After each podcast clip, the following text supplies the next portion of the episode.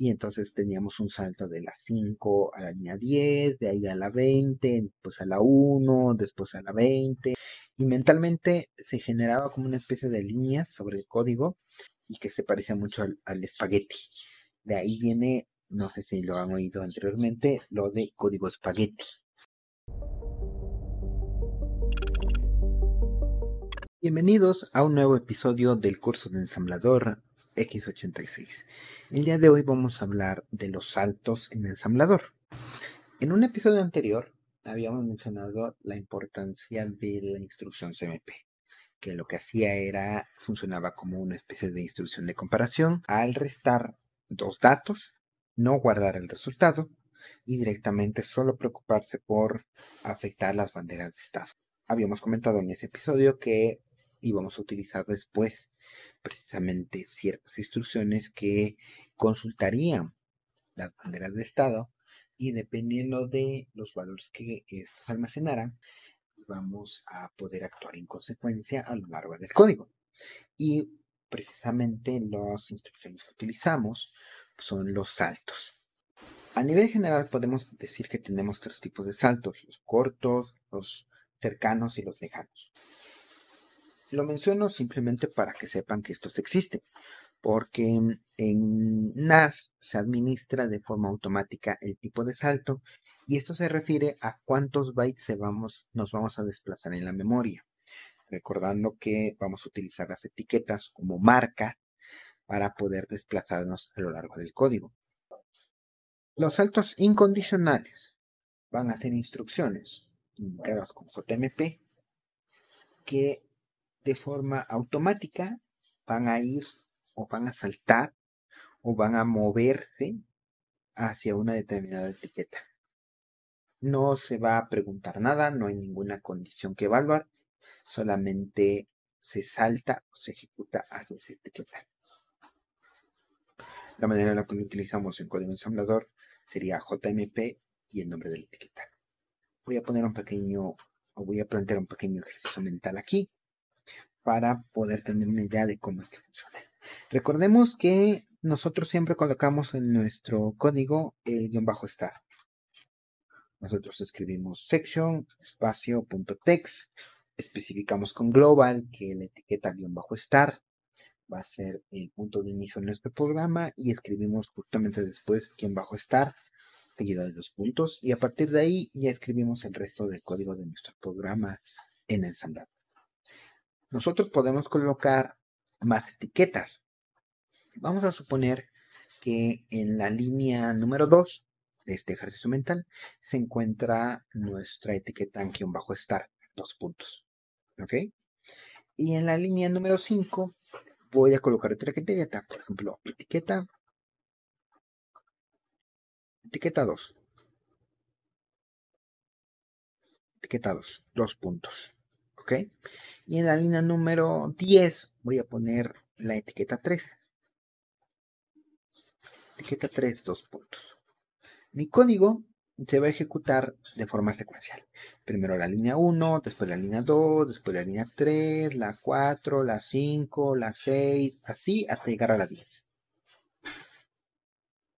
Mis etiquetas me van a permitir marcar estas líneas de código.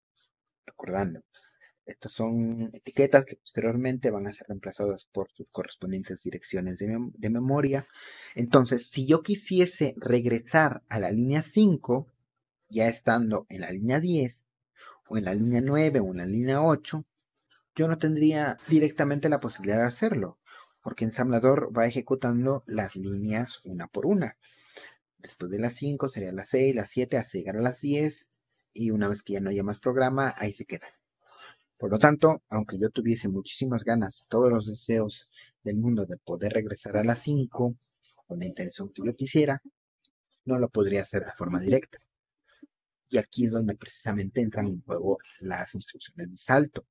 Entonces, si yo escribo JMP y escribo etiqueta 2, sin el dos puntos, solamente etiqueta 2, entonces Aquí ejecutaré la línea 5, la línea 6, la línea 7 y la línea 8. Como es un salto incondicional, es una instrucción de salto incondicional, directamente no va a preguntar nada, no va a hacer ninguna evaluación, ninguna comparación, nada, nada, nada. Automático, llegando a la línea 8, volveríamos a la línea 5.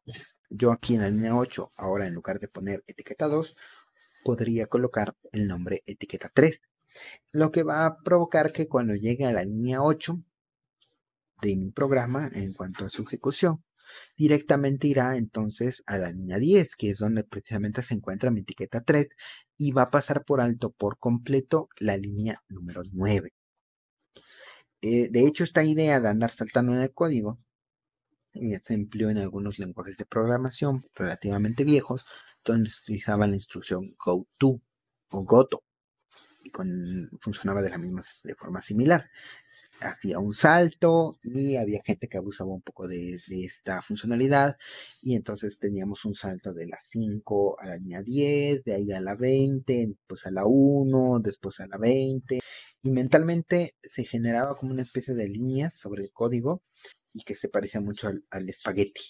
De ahí viene, no sé si lo han oído anteriormente, lo de código espagueti que de hecho creo que hay algunos blogs que se llaman así, que hacen referencia precisamente a esos años. Entonces, ya, he explicado esta parte.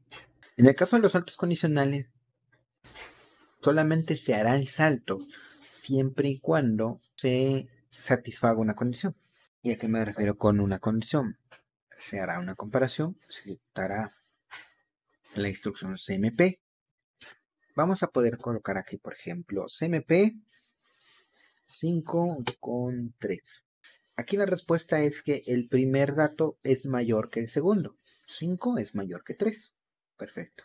Si yo quisiera hacer un salto tomando en cuenta esta comparación, un salto que funcionara igual que el que acabamos de ver, que nos pudiera llevar etiqueta 2 o nos pudiera llevar etiqueta 3 o cualquier otra que aplicamos a lo largo del código, necesitaríamos entonces el nombre de la etiqueta correcta y me refiero a que solamente se haría salto si el primero fue mayor que el segundo. Por lo tanto, tenemos diferentes tipos de saltos, dependiendo si los valores que acabo de comparar son positivos o negativos. Recordando que en el episodio anterior había mencionado que CMP afectaba a diferentes banderas según si los valores eran positivos o negativos. Es la explicación por la cual existen dos bloques principales. Ahora, como lo que a mí me interesa es preguntar si el dato 1, o es saltar, mejor dicho, solamente si el dato 1 fue mayor que el dato 2, entonces yo utilizaría el salto JA. Entonces, yo regresando a mi ejemplo mental, tendré yo CMP 5,3. Y si yo quiero hacer algo solamente si el 5 es mayor que 3, escribiría JA seguido de la etiqueta a la cual quiero saltar. Por ejemplo, etiqueta 3. Etiqueta 3 que está en la línea 10. Entonces, en la línea número 7 yo hago la comparación de 5 con 3 y en la línea 8 hago la pregunta. ¿El primer dato fue mayor que el segundo? Si es así, y solo si es así, ve a la etiqueta 3. Entonces, la etiqueta 3 está en la línea de código número 10, saltaría por completo la línea de código 9 e iría directamente a la línea 10.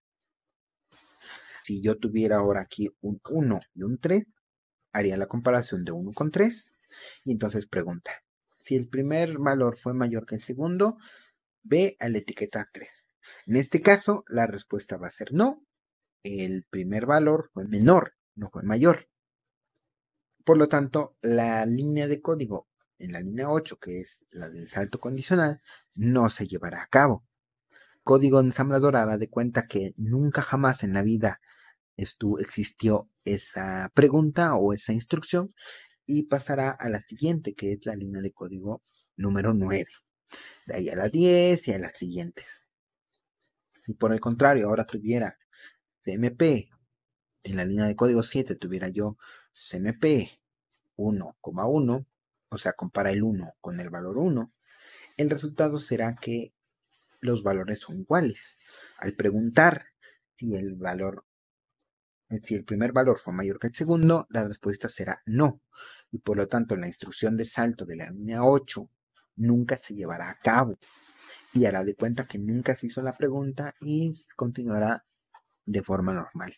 Ejecutará la instrucción 9 y después la 10 y así sucesivamente.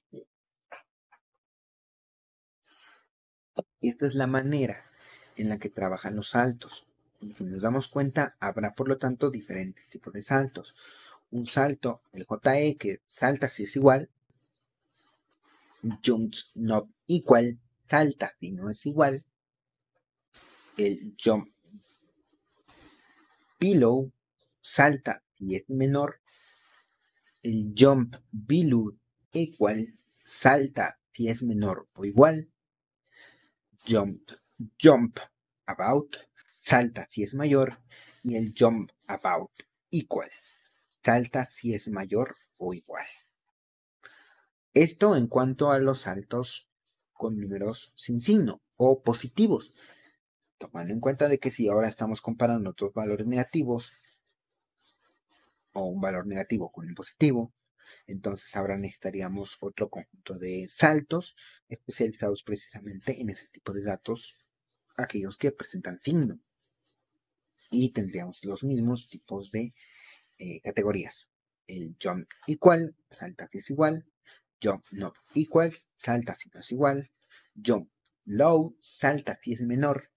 Jump low igual, salta si es menor o igual. Jump gram, salta si es mayor. Jump gram equal, salta si es mayor o igual. Todo esto en lo que respecta a los números negativos. Adicionales a estos dos grandes grupos, también vamos a encontrar unos cuantos saltos que se consideran adicionales, que por ejemplo podemos preguntar, salta si hay acarreo, JC, JNC salta si no hay acarreo, o si la bandera de, set, de acarreo no, tiene un cero.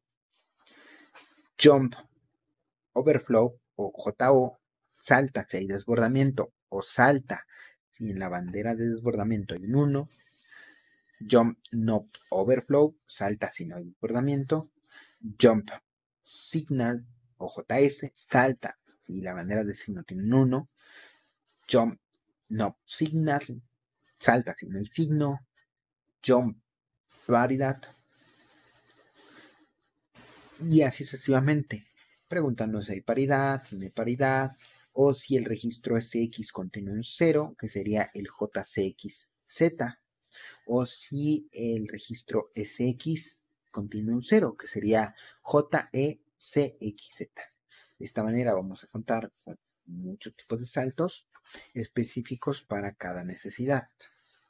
En este curso ensamblador no queremos complicarnos tanto la vida y por lo tanto solamente vamos a estar trabajando con los saltos que involucran números que no presentan signo. Por lo tanto, vamos a trabajar con un pequeño ejemplo en lo que respecta a la división. ¿Qué es lo que haremos? Vamos a construir un programita que vaya a hacer una división, pero que compare si el denominador es un cero. Porque sabemos que no es posible realizar divisiones entre cero. De tal manera que si el valor es cero, que me mande una impresión en pantalla que me diga el quieres dividir entre cero, eso no se puede. Y si el valor entre el que voy a dividir no es cero, entonces que haga la división y que me muestre el resultado. Voy a crear un nuevo archivo, le voy a poner división, división salto, punto ASM voy a guardar esto en mi carpeta donde tengo el resto de, programas y de nueva cuenta voy a crear mis tres, mis tres secciones. Voy a crear mi sección section.data para crear mi dato. Aquí voy a crear mi mensaje. Voy a ponerle msg. Voy a definir que cada valor almacenado solamente utiliza un byte con db msg db y voy a colocar entre comillas dobles mi cadena de texto. Que igual, en realidad se van a terminar almacenando tantos como números binarios, cada uno de estos caracteres, con su correspondiente código ASCII, valor ASCII, pero para mí que soy humano me es más natural escribir directamente la cadena. Voy a escribir, no es posible dividir entre 0. Voy a agregar además antes y después de este mensaje mi valor 0xa y 0xd, que corresponderá a mi salto de línea. Entonces, 0xa,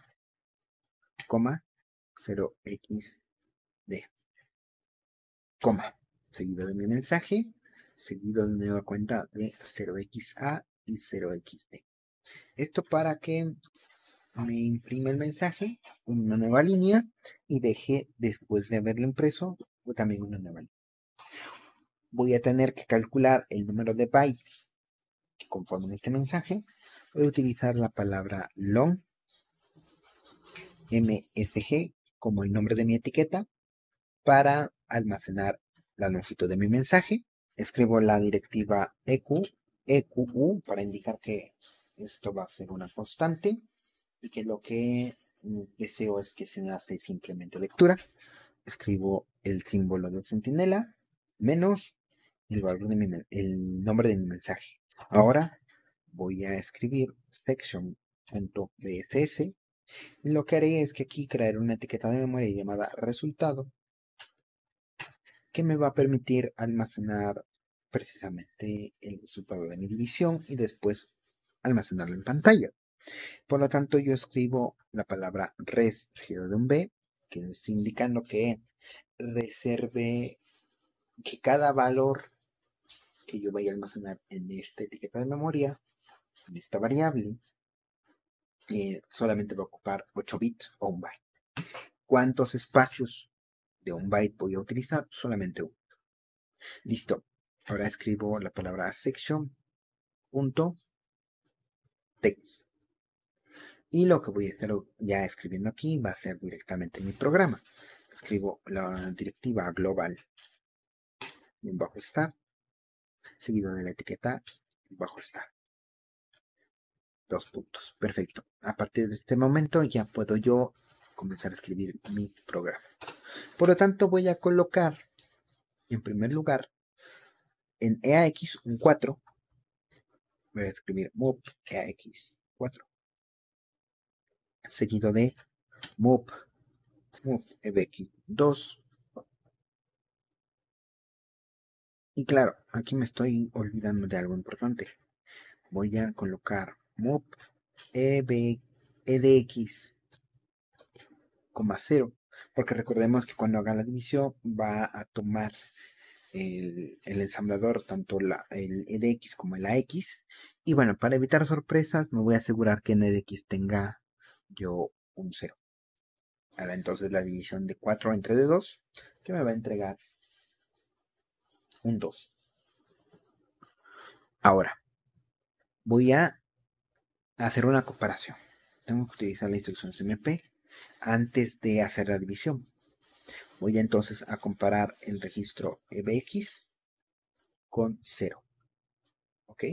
De esta manera, eh, yo puedo determinar una acción en el código, dado caso de que EBX sea igual a 0. O que EBX sea distinto de 0. Por lo tanto, lo que voy a hacer es que voy a, le voy a decir a, mi programa que haga un salto solamente si son iguales. Si EBX es igual a 0.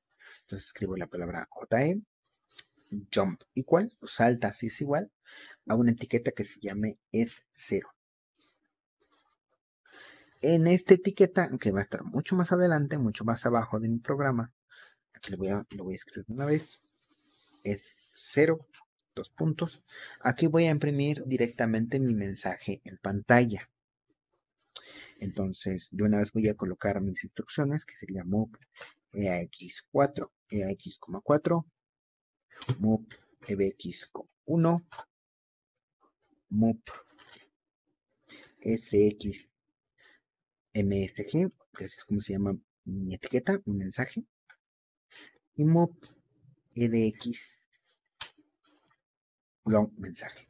De esta manera yo estoy indicando con el 4 en AX quiero escribir, con el 1 en quiero hacer una pantalla, con el MSG en el registro SX que quiero mandar a imprimir en pantalla lo que tengo almacenado en esa ubicación de memoria, en el MSG, y en el X voy a indicar cuántos bytes voy a terminar imprimiendo en la pantalla, que en este caso están asignados a esta constante. Y ahora voy a realizar la interrupción de software escribiendo in 0x80. De esta manera, este bloque de cinco instrucciones al momento de ejecutarse me va a permitir directamente imprimir en pantalla este mensaje de que, es, no es posible dividir entre ceros. Esto lo estoy colocando justamente debajo o inmediatamente después de haber colocado mi etiqueta de código es 0 dos puntos. Inmediatamente después voy a también a colocar mi etiqueta que se va a llamar salir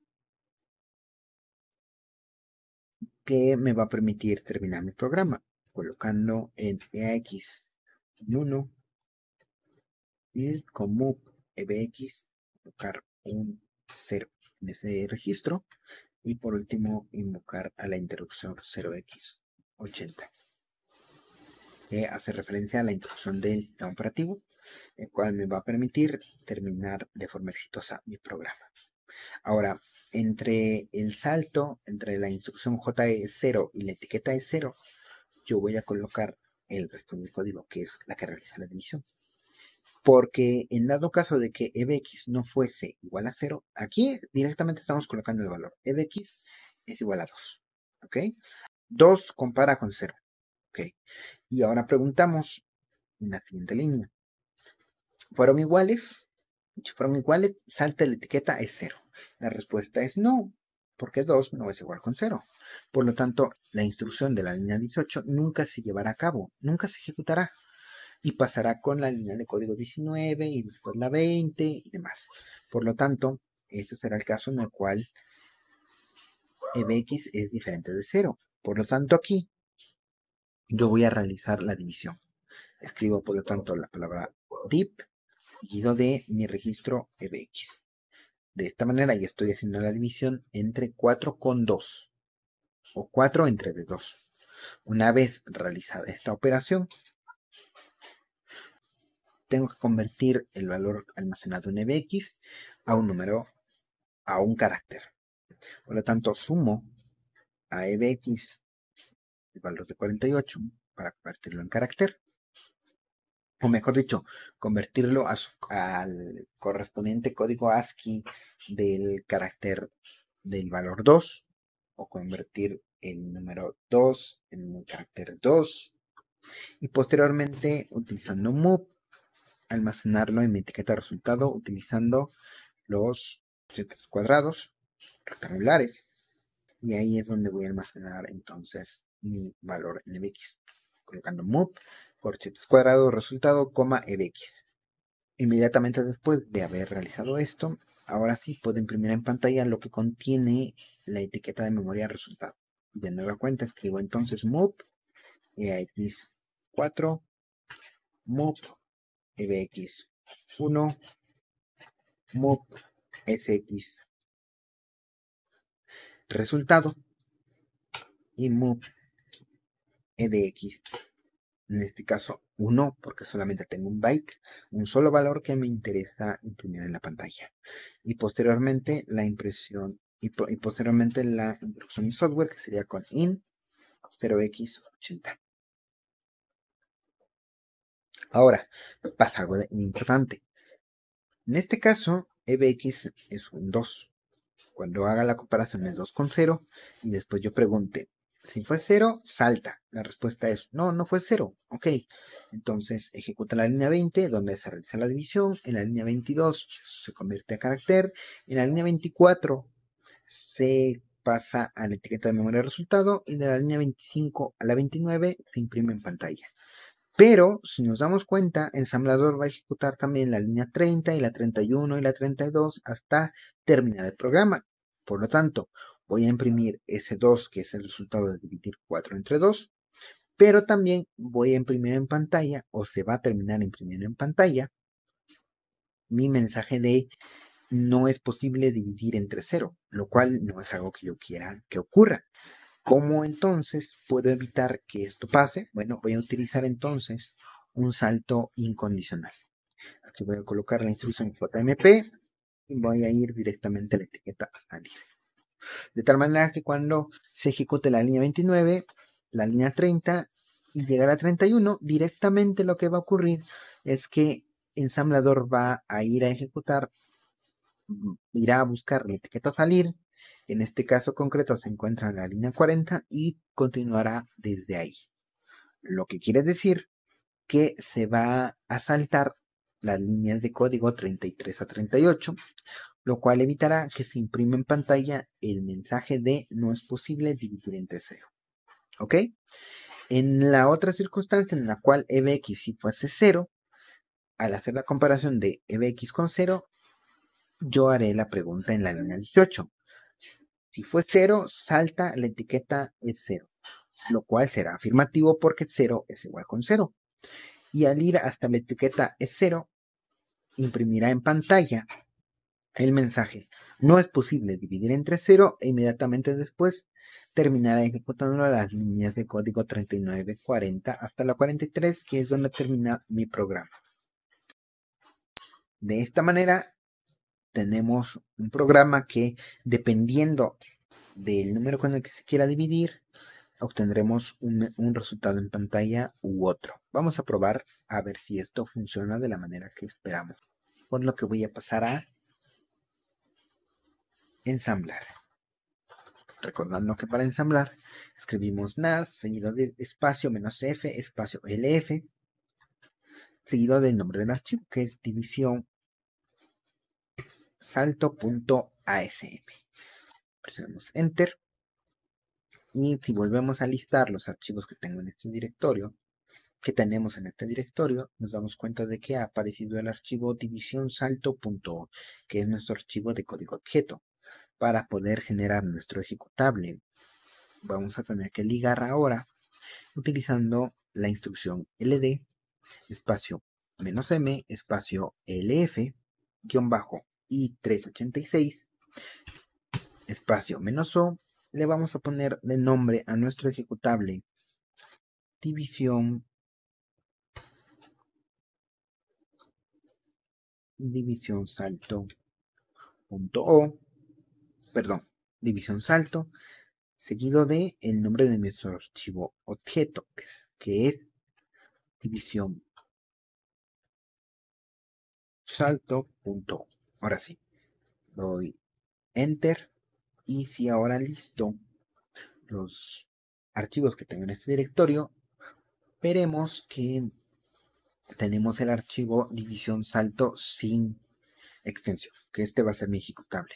Para ejecutar en Linux escribo punto diagonal, división salto, división salto, presiono enter y como vemos directamente aquí tengo impreso en pantalla un 2.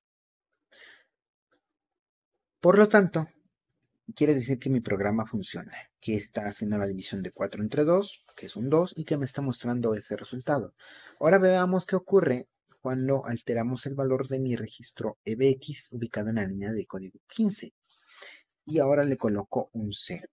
Esto para hacer que se ejecute precisamente el bloque de código que imprime en pantalla el mensaje de no se puede dividir entre 0 que tengo implementado en mi código de ensamblador.